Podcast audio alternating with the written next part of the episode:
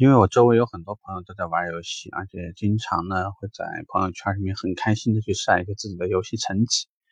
呃，有一些呢甚至就是熬夜熬的特别的这个习惯，也影响了身体。所以呢，我们今天可能要聊个话题呢，就是玩物丧丧志。这个是由我自己亲身经历的一个事情来说，其实某种意义上来讲，并不算是在杜撰一个故事，或者在虚拟别人的感受。呃，曾经有一年，大约是零零三年、零二年、零三年这个样子，呃，也是因为不小心吧，玩了传奇这个游戏，应该有很多朋友呢听说过这个，呃，蛮有历史的一个游戏。陈天桥，盛大的陈天桥，因为这个游戏，呃，甚至一度成为过中国首富。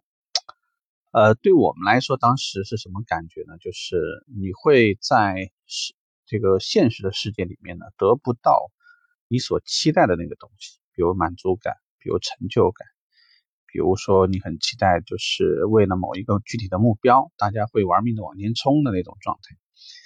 呃，也会呢，为了自己所谓的某一个游戏形象的一种呃性格的一种张扬，你会为了呃能够爬升到一个级别，可能会熬夜，呃，也有可能呢，为了这个组团打怪，或者呢，有的时候就是 PK，为了某种荣誉或者面子。经常晚上呢，刚刚躺下睡觉，朋友的电话就来了，啊，催你上线，约定在某某某某某地方。现在呢，可能还会有很多网络的游戏是这样子的，尤其我们现在有那么多的战队，对吧？那为什么我们在讲玩物易丧志呢？因为一个人在真实世界和虚拟世界中间，其实你毕竟讲，你消耗的都是一个人的精力，是消耗我们自己的时间。有可能呢，就直接是影响我们的体力，影响我们整个人的状态。所以你越在虚拟的世界里面，这个越痛快。那么反过来说呢，当你回到真实的世界时，那你透支的那部分精力，那可能又要去这个完成当天的工作啊，或者呢，第二天还有一些很重要的工作等着你去做，这样是一件非常危险的事情。再加上一个人的关注度呢，实际上是非常难，呃，瞬间的转回来。你想，你如果在一个游戏里面已经沉溺了五六个小时，其实满脑子都是那里头相关的情节，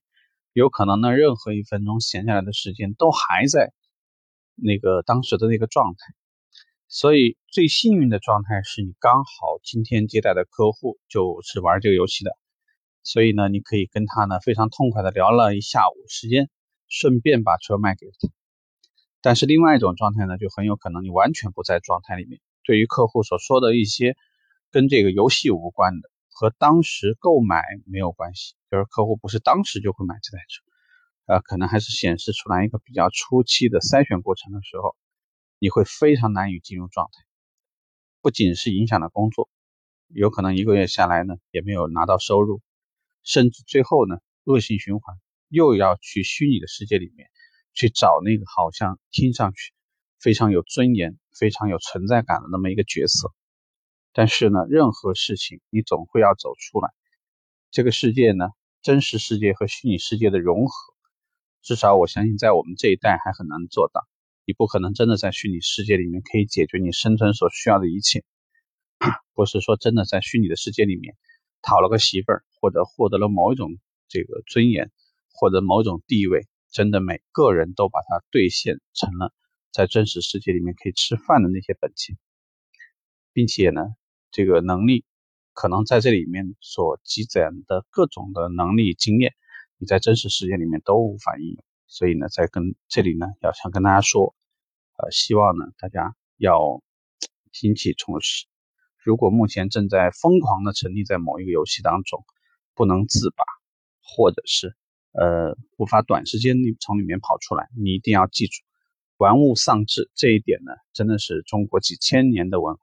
所积累的东西。那么，呃，老李也相当于是说现身说法，再次提醒大家，千万注意好，要规划好、管控好自己的人生，不要在一些这种呃无法兑现的一种呃活动当中或者游戏当中，